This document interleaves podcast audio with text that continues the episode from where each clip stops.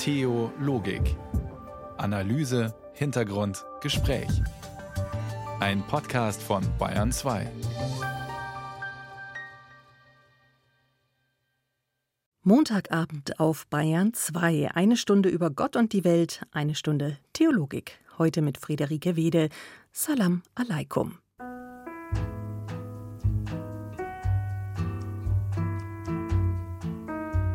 Heute geht es eigentlich eher um Allah und die Welt, denn wir reden hauptsächlich über muslimische Themen.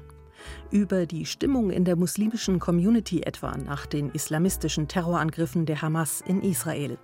Und über das Muslimsein in Deutschland ganz allgemein.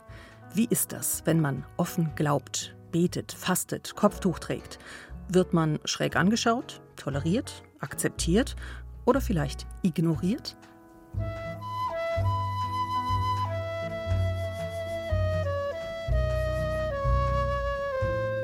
Wie selbstverständlich ist er in Deutschland, der Islam? Gehört er dazu, wie deutsche Bundespräsidenten so gerne alle fünf bis zehn Jahre wieder verkünden, oder wird er doch immer noch und immer wieder wie ein Fremdkörper behandelt? Dazu hier auf Bayern 2 sozusagen ein paar Alltagsstichproben. Wie geht es muslimischen Lehrerinnen, die mit Kopftuch unterrichten? Vor 20 Jahren beschäftigten solche Fälle noch Gerichte. Das ist lange vorbei, aber wie selbstverständlich tragen Lehrerinnen heute ihr Kopftuch, ihren Hijab? Wo gehen muslimische Studierende und Arbeitnehmer zum Beten hin?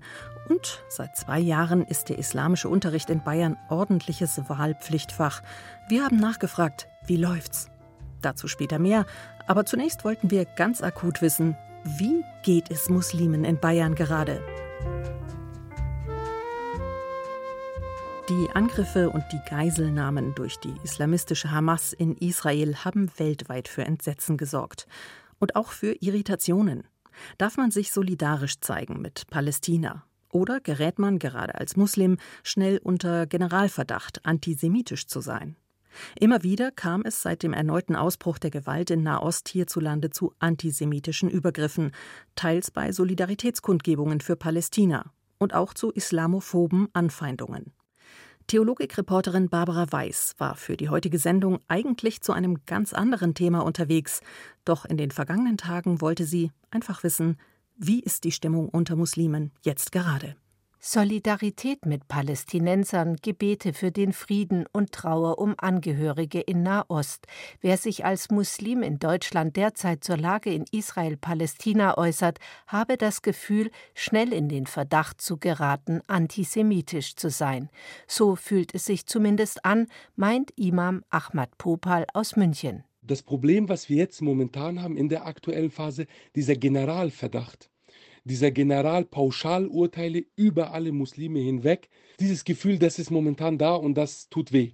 Dass man jetzt dasteht, als würde man eine Terrororganisation unterstützen, obwohl man nur die Stimmen der Opfer in Palästina stark machen will. Man will sich einsetzen, solidarisch zeigen für beide Seiten, die Opfer haben und auch die palästinensische Seite. Und dass man da sofort den Stempel der Hamas aufgedrückt bekommt, das ist ein schmerzlicher Prozess. Seit dem Massaker der Hamas in Israel vor mehr als zwei Wochen gab es auch vermehrt Angriffe auf jüdische Einrichtungen in Deutschland. RIAS Bayern, die Recherche- und Informationsstelle Antisemitismus Bayern, beobachtet eine deutliche Zunahme antisemitischer Vorfälle. Wer für den sprunghaften Anstieg der antisemitischen Vorfälle verantwortlich sei, müsse man ganz deutlich sagen, fordert Sina Arnold, Antisemitismusforscherin aus Berlin. Wir sehen eben einen pauschalisierenden Diskurs, der nicht klar benennt, wer die zu verurteilenden Akteure sind. Hamas, Samidun und andere islamistische Organisationen und Terrornetzwerke, die es auch in Deutschland gibt und die auch in Deutschland bekämpft und verurteilt gehören, sondern eben sagt, das sind alle Muslime, das sind alle Araber und die gehören abgeschoben. Und diesen Diskurs gibt es sehr stark von rechts. Das ist der Diskurs der AfD. Den Millionen Muslimen, die hier seit Generationen leben und zum Großteil hier geboren sind, vermittle man sonst den Eindruck, dass sie nicht zu dieser Gesellschaft gehören. Hier zu differenzieren sei die Herausforderung. Daher müsse man aufpassen, so die Antisemitismusforscherin. Dass man nicht alle Muslime über einen Kamm schert und vielleicht hilft es da auch nochmal den Blick auf das zu lenken, was es ja auch durchaus gab an Solidarisierung. Das geht eben häufig auch unter in diesem Diskurs, der eben behauptet, das, was da auf den Straßen passiert, das sind alle Muslime in Deutschland. Und da muss man eben sehr vorsichtig sein, damit man eben nicht in diesen Pauschalverdacht gerät. Der Angriff der Terrororganisation Hamas erschüttert auch den interreligiösen Dialog in München. Stefan Jakob Wimmer von der interreligiösen Gesellschaft Freunde Abrahams, in der Juden, Muslime und Christen sich gemeinsam für Verständigung unter den Religionen engagieren, sagt, also wir sollten zunächst einmal von Menschen, die in Deutschland geboren und aufgewachsen sind, zunächst einmal ganz selbstverständlich davon ausgehen, dass sie sich mit unserem Grundgesetz identifizieren, mit unseren Wertvorstellungen, und zwar völlig unabhängig, welche Religion sie oder ihre Eltern haben oder welche Herkunft sie sind. Und wir tun diesen Menschen Unrecht, wenn wir zwangsläufig immer einfordern, sie müssten sich zu etwas bekennen, was doch selbstverständlich ist die Existenz des Staates Israel ist eine Selbstverständlichkeit seit 75 Jahren und da muss ich nicht bestimmte Menschen immer wieder fragen, ob sie das auch so sehen, sondern davon gehe ich zunächst mal aus, bis zum Erweis des Gegenteils. 13 Imame haben sich am Freitag mit dem Oberbürgermeister in München getroffen, weil sie um den Frieden in der Stadt besorgt sind und nach Wegen suchen wollen, wie auch Muslime in der aktuellen Situation sich versammeln und demonstrieren dürfen, ohne in den Verdacht zu geraten, antisemitisch zu sein. Imam Ahmad Popal aus München ist in Sorge, dass die aktuellen Ereignisse und die aufgeheizte Stimmung, die in Deutschland derzeit herrschen, all das zerstöre, für was er sich ein Leben lang eingesetzt habe. Nicht nur in der Gemeinde, die gesamte Gesellschaft. Die gesamte Gesellschaft ist betroffen. Es fühlt sich an, als wäre der Konflikt im Nahen Osten direkt im Herzen Münchens. Also es ist ein sehr, sehr verstörender Moment und es, es macht mich sehr traurig, weil wir haben alle zusammen gemeinsam jahrelang gearbeitet, dass eben wir alle gemeinsam nebeneinander stehen. Und jetzt wird das alles aufgrund von Falschinformationen oder zu wenig Informationen mit diesem gefährlichen Halbwissen gehen viele Menschen ran und zerstören den gesellschaftlichen Frieden. Das ist eine totale Katastrophe. Popal wendet sich gegen ein generelles Verbot pro-palästinensischer Demonstrationen. Versammlungsfreiheit und Demonstrationsrecht seien Grundpfeiler der Demokratie in Deutschland. Immer wenn es Leute gibt, die den Frieden stören wollen, müssen wir rechtzeitig und richtig reagieren. Jetzt leben wir zum Glück in München, in Deutschland. Und unsere Polizei hat ein offenes Ohr. Sie sehen alles und beobachten alles. Sie können ja sofort einschreiten. Wenn es Leute gibt, und es gibt immer in Demonstrationen Leute, die mit verwirrten Gedanken kommen, um die friedliche Demonstration zu stören, dass man diese Leute zurechtweist. Sie gehören nicht unter uns. Antisemitismus gehört nicht in unsere Mitte. Sie gehören verboten und müssen vom Strafrecht verfolgt werden. Konsequentes Vorgehen gegen Antisemitismus und Diskriminierung, das fordert auch Antisemitismusforscherin Sina Arnold aus Berlin. Jetzt sei es außerdem wichtig, sich mit Jüdinnen und Juden in Deutschland solidarisch zu zeigen und für den Schutz von jüdischen Einrichtungen und Menschen zu sorgen und gleichzeitig nicht muslimische Menschen pauschal zu verurteilen. Eine Herausforderung für die ganze Gesellschaft, ähnlich wie in der aufgeheizten Stimmung nach den Anschlägen vom 11. September 2001. Es herrscht die Angst nach einem Post-9-11, wie wir es erlebt haben 2011, dass man dann absolut überall unten drunter war. Und ich glaube, das ist nicht nur jetzt mit dem Nahostkonflikt so, sondern es sind generell die Fragen, wie wir in Deutschland weiterhin in Frieden leben wollen. Wie ist die Stimmung unter Münchner Muslimen nach den Terrorangriffen und der Eskalation der Gewalt in Israel? Das war ein Beitrag von Barbara Weiß. Sie hören wir gleich noch einmal, aber zunächst fordern Crosby, Stills and Nash Teach Your Children.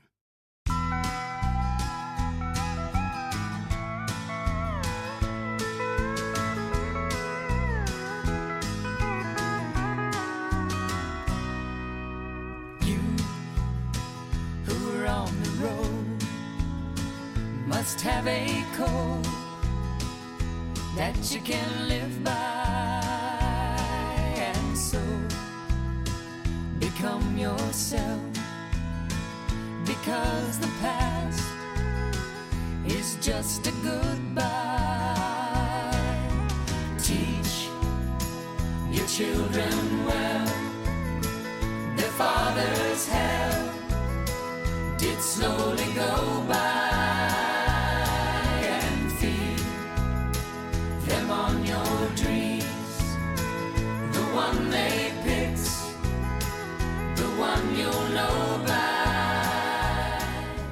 Crosby, Stills und Nash in Bayern 2 Teach Your Children.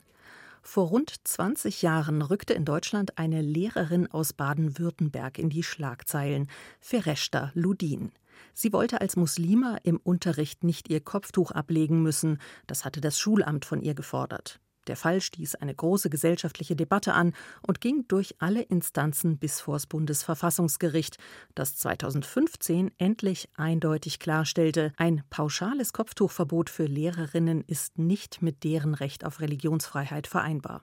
Soweit, so gut. Aber wie ist die Situation heute an Schulen in Bayern? Gibt es überhaupt Lehrerinnen mit Kopftuch? Und gibt es deswegen Streit? Meine Kollegin Nermin Ismail hat nachgeforscht. Begonnen hat der sogenannte Kopftuchstreit 1998 in Baden-Württemberg.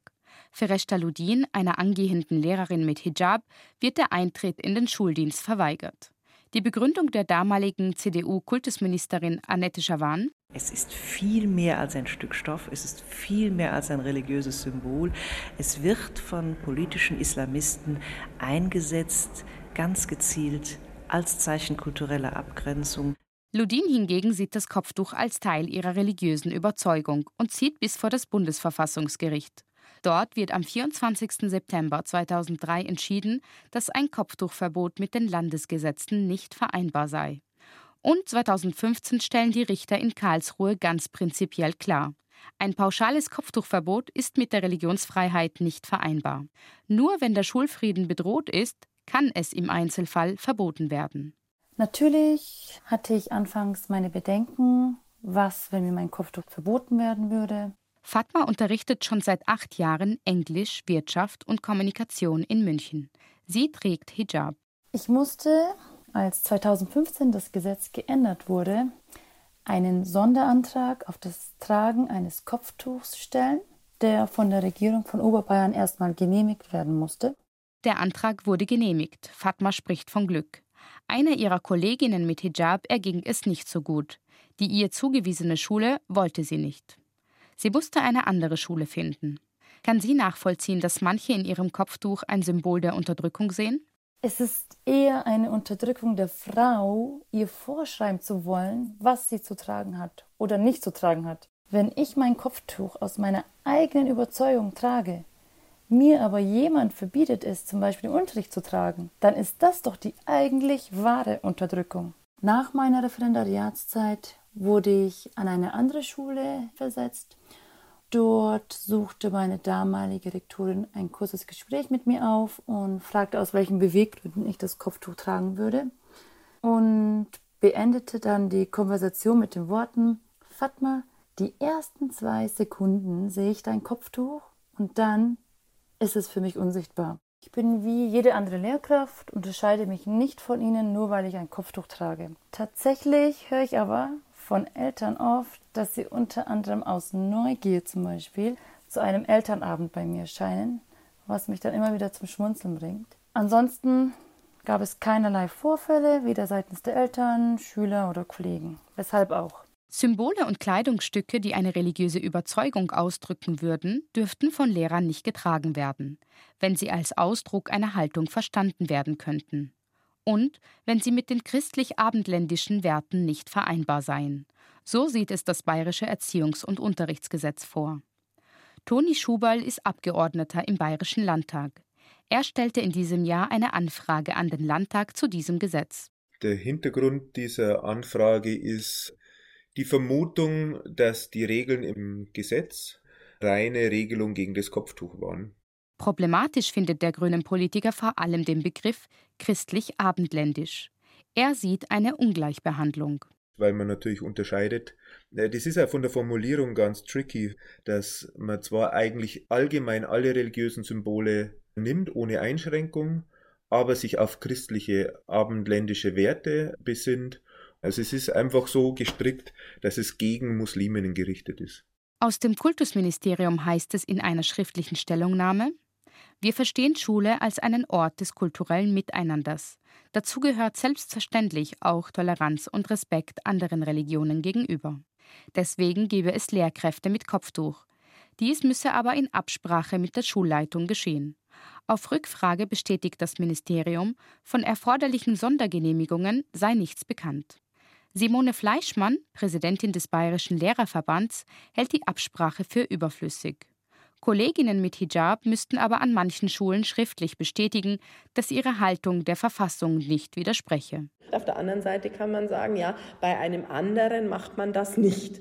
Es wird wohl bei dem einen oder anderen Schulleiter so sein, aber die Frage nach, ist das diskriminierend? Ja, es zeigt, dass wir noch lange nicht so weit sind, dass es eben kein Grund ist, mit dieser Kollegin anders umzugehen.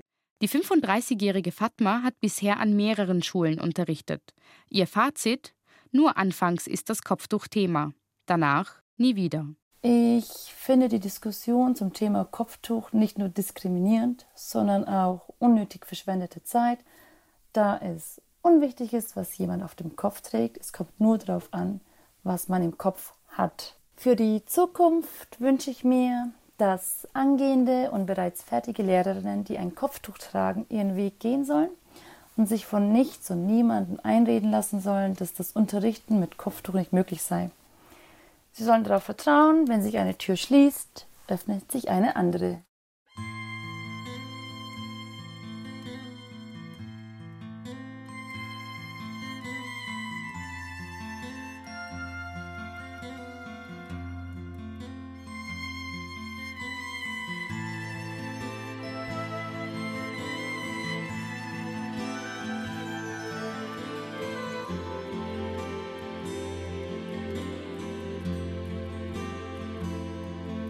Inshallah, Inshallah, buwalage da na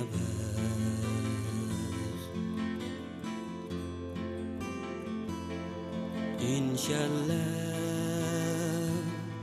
Inshallah, buwalage da na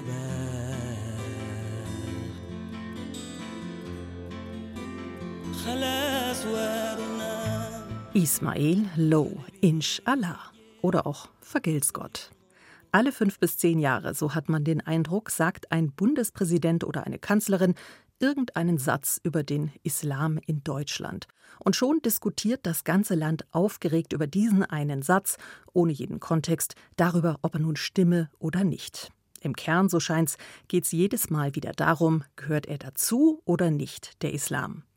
Im ersten Moment scheint die Antwort klar. Zwischen sechs und sieben Prozent der Menschen in Deutschland sind Muslime, nach den christlichen Kirchen also die größte Religionsgruppe. Wir haben eine deutsche Islamkonferenz, muslimische Politiker, Künstler, Intellektuelle, schulfrei für muslimische Schüler zu Feiertagen und islamischen Religionsunterricht. Aber wie selbstverständlich, wie offen kann man ihn tatsächlich leben, den muslimischen Glauben? Dazu wollten wir ein kleines Stimmungsbild zeichnen und, was soll ich sagen, die Sache war kompliziert. Warum? Dazu jetzt noch einmal Barbara Weiß. Wir haben auf Instagram einen Aufruf gestartet, haben offizielle muslimische Stellen angeschrieben, Unternehmen in Bayern angefragt, alles ohne Erfolg. Das war schon vor dem Angriff der islamistischen Terrororganisation Hamas auf Israel. Keiner wollte mit mir reden über das Kopftuch am Arbeitsplatz, über das Beten an der Arbeitsstelle. Selbst die Antidiskriminierungsstelle des Bundes konnte keine Gesprächspartner vermitteln.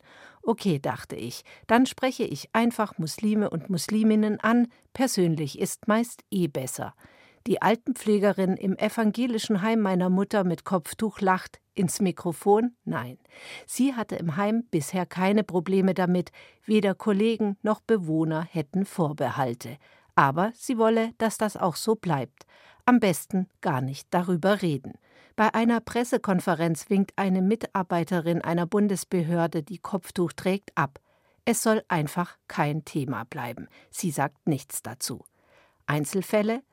Gönül Yerli von der islamischen Gemeinde Penzberg meint, es ist tatsächlich eine latente Angst da, wenn ich als Muslim öffentlich auftrete, weiß ich nicht, was dann die Konsequenzen sein können. Und ich finde, dass mittlerweile hat das so ein Maß ausgenommen, was mich wirklich sehr, sehr nachdenklich stimmt, dass wir in unserer Demokratie hier in Deutschland tatsächlich uns verstecken müssen, weil wir einer anderen Glaubensgemeinschaft angehören.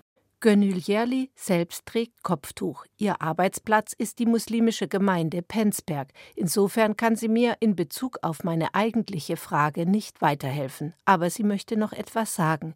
Jetzt, nachdem die Gewalt in Nahost eskaliert ist, hat sich ihrer Meinung nach diese Stimmung, diese latente Angst in Deutschland unter Muslimen noch verstärkt. Ich glaube, dass wir alle als Gesellschaft auch unter einem gewissen Schock stehen und mich hat sehr berührt, dass nach den grausamsten, brutalsten Vorgehen der Hamas meine Kinder und vor allem dann auch die Wahlen, die dann am Sonntag hier in Bayern stattgefunden haben, am Abend sich dann geäußert haben, dass sie das erste Mal in diesem Land Angst verspüren. Und diese Angst ist seitdem auch auf mich übergesprungen. Zum ersten Mal fühle sie sich unwohl hier in Bayern, ihrer Heimat. Und so gehe es nicht nur ihr. Sich als Muslim öffentlich zu äußern, sei derzeit schwierig. Diese Erfahrung teilen auch Mitglieder einer Moscheegemeinde, die ich in München treffe weil man sich irgendwie nicht gleichwertig behandelt fühlt in, in dieser Diskussion. Man das Gefühl hat, dass einem hinterher eher nur das Wort im Mund umgedreht wird. Das Thema Islam und Terror wird eher medial in Verbindung gebracht, weshalb es bei manchen Menschen dann auch eher auf diesen Gedanken stößt, statt dass sie selber auf diesen Konsens kommen und sagen, äh, Muslime sind Terroristen. Das ist ja, wie gesagt, medial erschaffen. Ähm, es sind Randgruppierungen, Extremisten, die mit der Religion in meinen Augen und viele andere auch nichts mit der Religion zu tun haben. Finde ich, sollte man das ganz stark äh, differenzieren. Also äh, das ist einfach eine Terrororganisation, so ist es eben und äh, nicht gleichzusetzen. Also es macht mir schon Sorgen. Wie geht es weiter? Was wird passieren? Und ehrlich gesagt, ich habe mich nicht getraut, mit jemandem aus der nicht-muslimischen Community darüber zu sprechen. Ich traue mich schon gar nicht, das irgendwie jetzt auch in der Arbeit anzusprechen. Am Arbeitsplatz also am besten nicht über Nahost und am besten auch nicht explizit über den muslimischen Glauben reden. So handhabt es dieser junge Mann, der als Kind aus Bosnien nach Deutschland kam. Und betet er bei der Arbeit? Ich bete auch, ja. Ich hatte bisher vier Arbeitgeber. Bei dem ersten war es so ganz heimlich, ne, so, ne, nicht, nicht erwischen lassen, nicht auffallen. Beim zweiten war es dann so, da war es glücklicherweise gab es eine Dusche, ja, und hat man immer so seine drei Minuten sich schnell verzogen, abgesperrt, schnell irgendwie gebetet. Haben sich vielleicht in den vier Jahren einer gewundert, der kommt immer trocken raus, was macht er da drin? Sein jetziger Arbeitgeber hat nichts gegen das Beten. Auch bei seiner neuen Arbeitsstelle hat der Muslim dafür aber keinen eigenen Raum. Mein Chef weiß das, ja, dass ich bete und so weiter und so fort. Nur trotzdem, ich möchte das nicht so. Also ich, ich finde irgendwie so, ich möchte auf gar keinen Fall, dass jemand jetzt meine Leistung mit der Religion in Verbindung setzt. Das würde ich mir nicht wünschen. Das halte ich da einfach raus. Beten am Arbeitsplatz sei zurzeit generell kein großes Thema, meint Simone Trägner, die die Islamberatung Bayern im Auftrag der Eugen Bieser Stiftung leitet. Also keine Probleme? Ich bin mir nicht sicher, ob man wirklich sagen kann, dass es läuft. Ich glaube, dass es eher ein Thema ist, wo man ähm, sehr vorsichtig mit umgeht von allen Seiten, weil doch relativ viele Ängste und Vorbehalte da auch dahinter stecken. Also es ist sicher einfach ein Thema, wo viele Musliminnen auch mittlerweile sehr müde sind, darüber zu reden, weil es natürlich, egal ob es jetzt das Kopftuch oder Beten am Arbeitsplatz oder solche Dinge betrifft, Themen sind, die die letzten Jahrzehnte eigentlich immer wieder aufgegriffen werden und viele Muslime mittlerweile eigentlich gar nicht mehr so stark auch über ihr muslimisch Sein gelesen werden wollen, sondern eigentlich gerne eben als normale Staatsbürger wahrgenommen werden. Man möchte als Mensch nicht auf den Glauben reduziert werden und man möchte nicht noch mehr auffallen und auch nicht immer eine Extrawurst bekommen, weiß Simone Trägner von der Islamberatung Bayern. Ich denke, ähm, für viele Musliminnen, die das Kopftuch tragen, ist es eigentlich etwas ganz Selbstverständliches und man möchte eigentlich da gar nicht immer so drüber wahrgenommen werden und möchte eigentlich viel mehr über andere, wichtigere Themen reden, wie immer wieder über das Kopftuch. Ich habe den Luxus, dass ich im Homeoffice arbeite. Deswegen ähm, bin ich da super flexibel, was jetzt beispielsweise die Gebete an, angeht. Ähm, aber so an sich habe ich einen ganz tollen Arbeitgeber, ähm, wo auch gar nicht gefragt wird, woher man kommt, was man ist, sondern und genau. ob sie Kopftuch aufhaben oder nicht, ist denen dann auch wurscht. Ist kein Thema. Berichtet diese junge Muslimin aus München. Wie es anderswo ausschaut, die muslimische Telefonseelsorge weiß von Fällen, veröffentlicht aber keine Zahlen. Die Antidiskriminierungsstelle des Bundes meldet, dass seit 2006 aufgrund ihrer Religion am Arbeitsplatz 1237 Menschen diskriminiert wurden und 617 davon angegeben haben, muslimischen Glaubens zu sein. Mehrere bayerische Unternehmen, die ich angefragt habe, haben auf meine Anfrage zum Beten am Arbeitsplatz innerhalb von zwei Wochen nicht geantwortet. Das ist eigentlich sonst nicht so üblich. Nur die Siemens-Zentrale in München meldet zurück, dass sie einen Raum der Stille hat, der von allen Mitarbeitenden, egal welcher Religion, genutzt werden kann. Die Prinzipien der Chancengleichheit und Gleichbehandlung werden ungeachtet von Hautfarbe, ethnischer oder sozialer Herkunft, Religion, Alter, Behinderung, sexueller Identität, Weltanschauung und Geschlecht gewährleistet. Und das Unternehmen Scheffler Gruppe aus Herzogenaurach schreibt Neben allgemeinen Aufenthaltsräumen gibt es an unseren Scheffler-Standorten in Deutschland keine ausgewiesenen Gebetsräume. Sofern Mitarbeitende beten möchten, sind unsere Führungskräfte angehalten, dies zu ermöglichen, zum Beispiel im Rahmen einer Pause. Problemfälle seien nicht bekannt, so der Zulieferer der Automobil- und Maschinenbauindustrie aus Franken. Zwei Beispiele sind das, aber die Lage in Bayern lässt sich so natürlich nicht wirklich erfassen.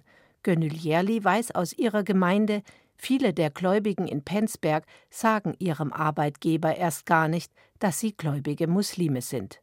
Und das merke ich auch vor allem jetzt bei der neuen Generation, also bei einer Generation, die hier geboren ist, die hier aufgewachsen ist, die hier eine Schulbildung genossen hat, die ganz natürlich und selbstverständlich Teil dieser Gesellschaft ist. Und gerade dieser Teil dieser Gesellschaft hat ein Problem damit, dass es eine muslimische Identität hat.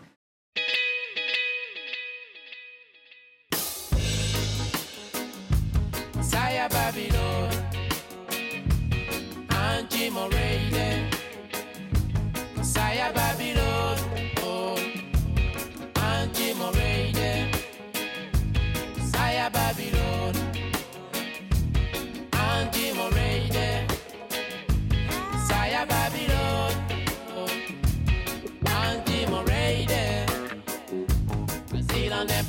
criminel. Asile n'est pas assassin. Mais pourquoi toujours l'enfermer? Dans une autre sorte de prison Vous appelez les lagas. Ce ne sont pas des lagas. Ce sont des prisons. Pour nous priver de liberté. Bayern 2 wirft heute einen Blick auf das muslimische Leben im Freistaat mit der bangen Frage, wie selbstverständlich kann man, darf man, Frau hierzulande Muslim sein? Nach dem Terror der Hamas gegen Israel, wir haben es vorhin im Beitrag gehört, fürchten viele Muslime sich vor einem ähnlichen Backlash, wie es ihn nach den islamistischen Anschlägen auf das World Trade Center 2001 gab, als zwischen Islam und Islamismus durchaus nicht immer trennscharf unterschieden wurde. Natürlich sind seither rund 20 Jahre ins Land gegangen und der Islam hat längst, wie Bundespräsident Frank-Walter Steinmeier kürzlich festgestellt hat, Wurzeln geschlagen. Er wird etwa in Bayern auch als Schulfach unterrichtet, seit mittlerweile zwei Schuljahren als ordentliches Wahlpflichtfach, also mit demselben Stellenwert wie etwa Religion oder Ethik und nicht mehr länger nur quasi im Langzeitversuch. Wie läuft's? Das wollten wir von Mehmet Yalcin wissen. Er unterrichtet islamischen Unterricht an Grund- und Mittelschulen in Weiden und in Neumarkt in der Oberpfalz. Und er ist tatsächlich nicht leicht zu erreichen, sitzt er doch meist im Auto auf dem Weg von einer Unterrichtsstunde zur nächsten. Wir haben ihn vor der Sendung in seiner Freistunde abgepasst. Beschreiben Sie doch einfach mal Ihren Alltag. Wie viele Klassen haben Sie? Wie viele Schulen? An wie vielen verschiedenen Schulen arbeiten Sie? Wie viel Zeit verbringen Sie im Auto? Denn Sie betreuen ja einen sehr großen Schulsprengel. Ja, ich betreue tatsächlich zwei Schulamtsbezirke, die auch nicht in der Nähe sind. Die sind voneinander ungefähr 80 Kilometer entfernt. Ich habe vier Schulen insgesamt, zwei in einem Schulamtsbezirk und die anderen zwei sind in einem anderen Schulamtsbezirk. Zwei Grundschulen, eine Mittelschule und eine Gesamtschule, also Mittel- und Grundschule und Mittelschule zusammen. Ich verbringe tatsächlich so knapp sieben Stunden in der Woche am Steuer. Finde ich schon ein bisschen viel, ehrlich gesagt. Liegt einfach daran, dass es nicht genug Islamlehrer gibt für den Bedarf, der nahe ist. Genau. Zum Beispiel an einer Grundschule habe ich 83 Schülerinnen und Schüler sitzen. Das ist eine Grundschule und die Schule hat, soviel ich weiß, ca. 250 Schülerinnen und Schüler und davon sind 83 muslimisch, die in meinem Unterricht kommen. Es sind auch welche natürlich muslimische Kinder, die weiterhin in den Ethikunterricht gehen. Aber die Mehrzahl besucht schon den islamischen Unterricht und nimmt das Angebot wahr. Und der islamische Unterricht ist jetzt ein ordentliches Wahlpflichtfach. Man muss sich also entscheiden, entweder geht man in den Religionsunterricht, den christlichen, oder man geht in den Ethikunterricht oder man geht zu ihnen. Und das heißt auch, der große Teil der muslimischen Schüler entscheidet sich tatsächlich dafür, zu ihnen in den islamischen Unterricht zu gehen. Also die vier Schulen, die ich anfahre, ist tatsächlich so, dass die Mehrzahl der muslimischen Schülerinnen und Schüler nehmen das Angebot wahr. Was hat sich denn so verändert? Wie, was würden Sie sagen, wie ist das Standing Ihres Fachs sozusagen? Sie waren nur in Gänsefüßchen ein Modellversuch. Das hat sich unter anderem bei Ihnen auch ganz persönlich dadurch gezeigt, dass Sie immer Zeitverträge hatten und jetzt sind Sie ein ordentliches Lehrfach. Was hat sich seitdem verändert? Also in der Planung haben wir tatsächlich deutliche Verbesserungen gesehen. Und zwar, ich habe jetzt nur noch vier Schulen in Klamm. Und zwar, ich hatte acht Schulen bisher bevor das Fach ein ordentliches Fach geworden ist. Wie ist es im Kollegium? Wie ist es mit den Schulleitungen? Sind Sie da voll akzeptiert als Fach, als Lehrkraft?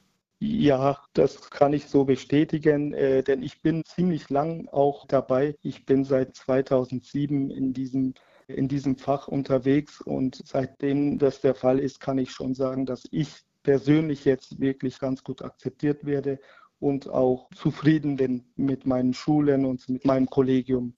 Der Unterricht, den Sie geben, ist ja ein islamkundlicher Unterricht, kein konfessioneller. Also die Inhalte werden nicht nur von Religionsgemeinschaften gestaltet. Sie sind aber natürlich auch selber Muslim. Wie viel fließt denn ein von Ihrem persönlichen Glauben in Ihren Unterricht?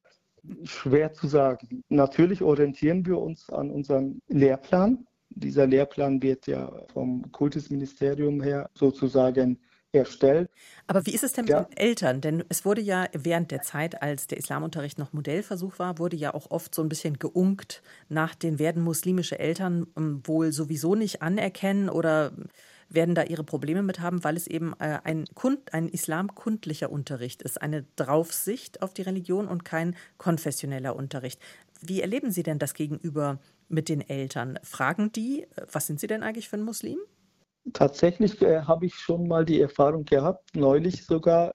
Da ist ein Vater in die Schule gekommen und hat sich bei der Schulleitung gemeldet und gefragt, ja, wer unterrichtet den islamischen Unterricht er wollte wissen, ob der Unterricht ein schiitischer Unterricht ist oder ein sunnitischer Unterricht ist. Und daraufhin hat die Schulleitung Kontakt mit mir aufgenommen und ich habe dann gesagt, dass es weder ein schiitischer noch äh, sunnitischer Islamunterricht ist. Das ist ein allgemeiner Islamunterricht und daraufhin wurde das dem äh, Vater das dann so erklärt. Beim Ethikunterricht, den ja ganz viele Kinder und Schüler auch besuchen, wird seit Jahren beklagt, dass das Fach ein bisschen stiefmütterlich gehandhabt wird. Also, dass es da zu wenig Lehrer gibt, dass oftmals fachfremde Lehrer den Ethikunterricht mitunterrichten müssen. Bei Ihnen ist es jetzt einfach so, dass Sie zu wenig Islamlehrer haben für zu viele Schüler. Was würden Sie sich denn wünschen? Was muss denn verändert, was muss vielleicht noch verbessert werden für Ihren Unterricht?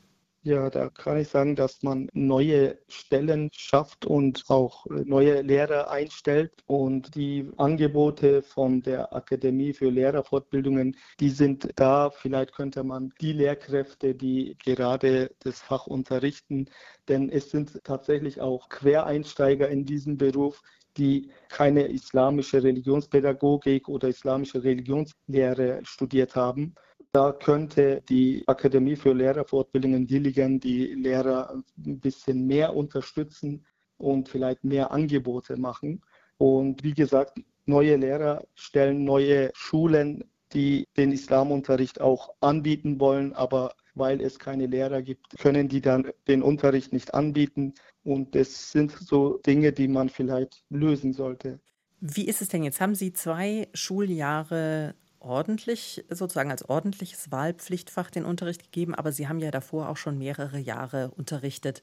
Was haben Sie Ihren Schülern denn mitgeben können? Oder anders gefragt, was gewinnt denn die Gesellschaft durch den Islamunterricht? Ja, der islamische Unterricht bietet ja vor allem in deutscher Sprache Wissen über die islamische Religion sowie eine grundlegende Werteorientierung im Geiste des Grundgesetzes und der bayerischen Verfassung. Das dient natürlich auch dazu, dass die Schülerinnen und Schüler tatsächlich in der deutschen Sprache ihre Religion ausdrücken können. Und so könnte man in der Gesellschaft tatsächlich für die Zukunft sehe ich das so. Das ist ein positives Zeichen für mich, denn die Generation, die dann in diesen Schulen, die den islamischen Unterricht bekommen, können dann Klärungsarbeiten leisten in der Gesellschaft, können dadurch auch, falls Missverstände da sind, beseitigen, die die Vorurteile, die eventuell da wären, abbauen. Und deshalb ist natürlich religiöse Erziehung in der Schule in deutscher Sprache wirklich sehr, sehr wichtig und wirklich eine tolle Sache. Ein ganz banales Beispiel. In Deutschland wird zum Beispiel zum Ramadanfest Zuckerfest gesagt. Das Zuckerfest, das Wort ist eigentlich ganz falsch. Das kommt aus dem Türkischen in den 60er Jahren, 70er Jahren, wo die erste Generation nach Deutschland gekommen ist, hat natürlich nicht gewusst, wie man das Fest erzählen soll. Und da hat man das Wort Şeker Bayram aus dem Türkischen geholt. Und Şeker hat man übersetzt, wo man gesagt hat, ja, Şeker ist Zucker. Und so ist man auf ein Wort äh, gekommen, wo Zuckerfest heißt. Das Fest heißt ja Ramadanfest und nicht Zuckerfest aber heutzutage wird vom Zuckerfest gesprochen. Und da gibt es jede Menge tatsächlich solche Beispiele, die durch den islamischen Unterricht tatsächlich auch geklärt werden können. Schülerinnen und Schüler fühlen sich in diesem Fach tatsächlich zu Hause. Und das Wort zu Hause habe ich wirklich auch bewusst jetzt verwendet, denn unser Zuhause ist hier in Deutschland. Und wenn die Kinder wissen, ja, ich bin hier zu Hause und hier zu Hause wird meine Kultur, meine Religion mir angeboten das ist natürlich ein toller Schritt für die Zukunft, denke ich. Denn die Generation, die jetzt so aufwächst, die wird sich vielleicht auch in Zukunft nicht so benachteiligt fühlen. Und dadurch können sie Teil dieser Gesellschaft sein, die Vielfalt unterstützen, Toleranz unterstützen, dass sie akzeptiert worden sind und dadurch auch andere akzeptieren werden. Das sind wirklich gute Sachen, die wir für die Zukunft wirklich ein echter Gewinn. Äh, Gewinn, genau. Ja, vielen herzlichen Dank, dass Sie sich die Zeit genommen haben, Herr Jalcin. Ja, ich sage Ihnen vielen Dank. Tschüss. Mehmet Jalcin war das, Islamlehrer in Weiden und Neumarkt in der Oberpfalz. Für seine Schüler übrigens, das hat er uns im Anschluss ans Gespräch noch erzählt, ist der Terror der Hamas in Israel zumindest derzeit kein großes Gesprächsthema. Theo Thema Bayern 2 am Montagabend. Hoffentlich sind Sie auch zu vorgerückter Stunde noch dran, auch wenn viele morgen sicher früh raus müssen. Zum Beispiel in die Uni. Die Vorlesungszeit des Wintersemesters hat begonnen und damit auch für viele muslimische Studierende ein täglicher Eiertanz. Fünfmal am Tag sollen gläubige Muslime eigentlich beten. So sieht es eine der Säulen ihrer Religion vor. Fragt sich, wie und wo, wenn man doch tagsüber arbeiten, lernen oder studieren muss. Unter den Studenten und Studentinnen in Bayern sind auch viele Muslime. Wo rollen die eigentlich ihre Gebetsteppiche aus? Bettina Weiz hat sich an Unis und Hochschulen umgehört. Die Studentin Hindnauer geht durch das lichtdurchflutete Hauptgebäude der Technischen Universität München. Ich komme gerade aus der Bibliothek, ich hatte wieder eine Lernsession und jetzt wird es Zeit für eine kleine Pause, in der ich dann auch mein Gebet verrichten kann in einem ausgelegten Gebetsraum. Ich muss es nicht irgendwo auf der Straße machen. Einen Gebetsteppich braucht Hindnauer nicht extra mitzunehmen. Die TU München bietet seit vielen Jahren einen Gebetsraum für Muslime mitten auf dem Stammgelände. Ich muss einfach nur hingehen und alles vorbereitet. Da müssen wir gleich rechts abbiegen und dann sind wir schon fast da. Hier ist es wirklich schön zentral ausgelegt, sehr praktisch. Damit können die muslimischen Studierenden der TU es sich so einrichten, dass sie beten und trotzdem keinen oder kaum Unterricht verpassen. Im Nu steht Hindnauer vor einer unscheinbaren Tür. Ein PIN-Code und ein fensterloses, schlichtes Zimmer tut sich auf. Links unterhalten sich ein paar Männer. Einer wäscht sich, wie vor dem Gebet vorgeschrieben, die Hände. Rechts ist ein Stück des Raumes mit zusammengeklebten Doppelstegplatten abgeteilt. Hier ist der Frauenteil. Der ist nur ein bisschen kleiner als der Raum. Genau, hier kann man dann die Schuhe, also von den Frauen einfach ablegen. Hier hat man nochmal ein extra Waschbecken, damit die Frauen sich nicht vor den Männern da abwaschen müssen. Ist hier leider noch ein bisschen enger, weil mehr Männer auch da sind. Dann greift die Studentin mit dem Kopftuch und dem bodenlangen Mantel über den Jeans in eine Kiste mit bunten Kleidern. Ich ziehe mir noch einen Rock drüber an, weil beim Gebet ist es immer besser, wenn man sehr lässige Sachen anhat. Und dadurch, dass wir einen Gebetsraum haben, so liegen schon Sachen bereit. Ich muss nichts extra mitnehmen. So.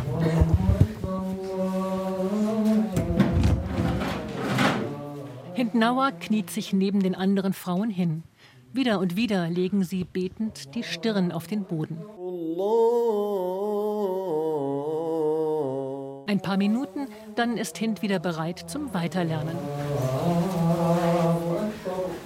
Ich vergleiche es immer auch mit dem Meditieren. Man kommt einfach wirklich runter und erinnert sich an Gott und ähm, genau nimmt sich einfach Zeit für seine eigene Seele. Genau, das finde ich voll schön. Es ist nicht nur für die eigene Seele, es geht auch um Gemeinschaft, sagt Youssef Ibrahim. Der Maschinenwesenstudent hat gerade das Gebet angestimmt. Es ist empfohlen, dass wir das zusammen machen, als Gemeindegebet machen. Und deswegen, dies ist eine gute Möglichkeit. Also, der Raum ist etwas, das wir dankbar sind dafür. Aber die Gemeinde, die sich im Gebetsraum der Technischen Universität München zusammenfindet, sie ist sehr neu für den Ägypter. Es gibt hier auch viele Nationalitäten, Deutsche, und es gibt viel Araber, indische Leute und so weiter. Und es ist sehr interessant, weil wir Leute von verschiedenen Kulturen treffen können und Austausch führen können. Man kann denken, dass wir sind alle Muslime, deswegen haben wir viel zusammen. Aber das findet man anders hier. Es gibt viele kulturelle Unterschiede und das freut mich sehr, das kennenzulernen. Neben seinem Studium arbeitet Youssef Ibrahim als Werkstudent. In seiner Firma gibt es kaum andere Muslime und auch keinen Gebetsraum. Deshalb rollt er seinen Gebetsteppich immer in einer Nische neben dem Eingang aus. Dort geht nicht viele Leute, deswegen bete ich dort einfach. Manchmal kommen aber doch Kollegen vorbei. Sie passen manchmal, aber sie sagen nichts. Aber manchmal sagen sie wie Servus oder Hallo. Ich kann natürlich nicht antworten, aber ich erkläre das später und sie haben gute Verständnis. Also es gibt kein Problem dabei. Auch Hind Nawa hatte bei einem Studentinnenjob einen Platz für ihre Gebete gefunden. Ich war im Klinikum rechts der ISA tätig. Ich muss zugeben, ich habe nie gefragt, ob es einen Gebetsraum gibt, aber dadurch, dass ich mit einer Freundin zusammengearbeitet habe, konnte ich dann im Büro einfach meinen Teppich ausbreiten und beten, wann ich beten wollte. Und wir hatten da auch ein Waschbecken im Büro, genau deswegen war das da kein so großes Problem. Manche Muslime wagen aber nicht, in ihrer Firma öffentlich zu beten, sagt Ahmed Schicke Popal. Davon höre er immer wieder bei seiner Tätigkeit als Imam in München. Er selbst habe sich in seiner Arbeit nicht getraut, seine Chefs nach einem Raum für Gebete zu fragen. Dabei tritt er ständig auch als Imam öffentlich auf. Er predigt häufig und zeigt sich auf Social Media. Auf der einen Seite, man kennt mein Gesicht, aber in der Arbeitsstelle, die Leute sind mit dem gesellschaftlich nicht so vertraut. Die machen einfach ihre Arbeit, gehen nach Hause und die sehen das nicht. In der Arbeit bin ich dann auch Schikib und nicht der Muslim Schikib. Ich bin auch nicht der Fußballer Schikib, sondern ich bin nur Schikib als Mitarbeiter und als Teamfreund und Unterstützer und versuche meine Arbeit zu machen. Und die sehen mich auch so. Wenn ich aber dann mit dem religiösen Vorhaben komme, dann kommen die Vorurteile, die damit verbunden sind. Und genau davor habe ich Angst, weil ich nicht möchte, dass man ein falsches Bild von mir hat. 60 Prozent der Münchner verbinden das Thema Islam und Muslime mit Extremismus und mit Gewalt. So hat Popal, sagt er, schon jahrelang neben Toiletten gebetet. Heimlich. Nicht, dass irgendjemand jetzt das sieht und dann Fragen stellt oder ich in eine Situation komme, in der ich dann so wirke, als wäre ich extremistisch oder dass irgendwelche Vorurteile in den Raum stehen, die ich nicht möchte. Neben der Arbeit studiert Ahmed Şeker Popal an der Ludwig-Maximilians-Universität in München. Und auch da gibt es keinen Gebetsraum für Muslime. Die Hochschule argumentiert, dass sie, wenn sie für Muslime einen Raum freimachte, auch allen anderen Religionen einen anbieten müsste. Sie empfiehlt den überkonfessionell nutzbaren Raum der katholischen Hochschulgemeinde nahe der großen Mensa. Doch Ahmed Şeker Popal winkt ab. Das ist viel zu weit weg vom Alltag. Es ist abgelegen und die Leute, die studieren, die stehen woanders. Es wäre einfacher, praktischer, einen kleinen Raum, einen Raum der Stille. Das muss auch nicht nur ein Raum nur für Muslime sein. Das kann ein Gebetsraum für alle sein, ein Raum der Stille. Und da können auch Juden, Christen, Buddhisten, Bekenntnislose, die einfach ein bisschen Ruhe brauchen, Besinnlichkeit brauchen, können dahin gehen. Einfach ein bisschen Raum für Spiritualität sogenannte Räume der Stille, die allen offen stehen. So etwas bieten in Bayern, eigenen Angaben zufolge, zum Beispiel die Universitäten in Würzburg, Bayreuth, Regensburg, Passau und Ingolstadt sowie die Hochschule München an, ebenso manche Schulen, Firmen und zum Beispiel Flughäfen. Manchmal sind es zugleich Ruheräume, etwa für stillende Mütter. Wenn es um Glaube und Religion im Alltag geht, sind praktische Lösungen gefragt.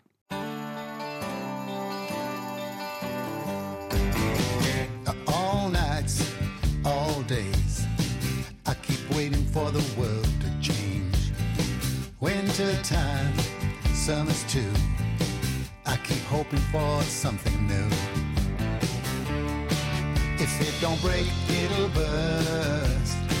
If it's not bad, it's worse. If it don't bleed, it really hurts. Bad storms or clear skies. Those politicians keep telling lies daylight, dark. They still hope from the people's hearts. It's not a sin, it's the law. It's rich attacks the poor. Aus seinem neuen Album King of a Land, Cat Stevens oder eigentlich Yusuf Islam, wie sich der Singer-Songwriter seit seiner Konversion in den 70er Jahren nennt. Womit könnte man schöner eine Sendung über Allah und die Welt beschließen? Am Mikrofon verabschiedet sich Friederike Wede. Das letzte Wort der heutigen Sendung hat jetzt ein junger Mann, nennen wir ihn Murat. Auch er wollte, wie so viele muslimische Gesprächspartner, lieber nicht mit Namen bei uns in der Sendung auftauchen. Er ist Palästinenser und vor einigen Jahren aus Gaza nach Bayern geflohen, wo er seither lebt und sich ehrenamtlich für andere Geflüchtete engagiert. Derzeit hofft Murat vor allem, dass es seiner Familie in Gaza gut geht.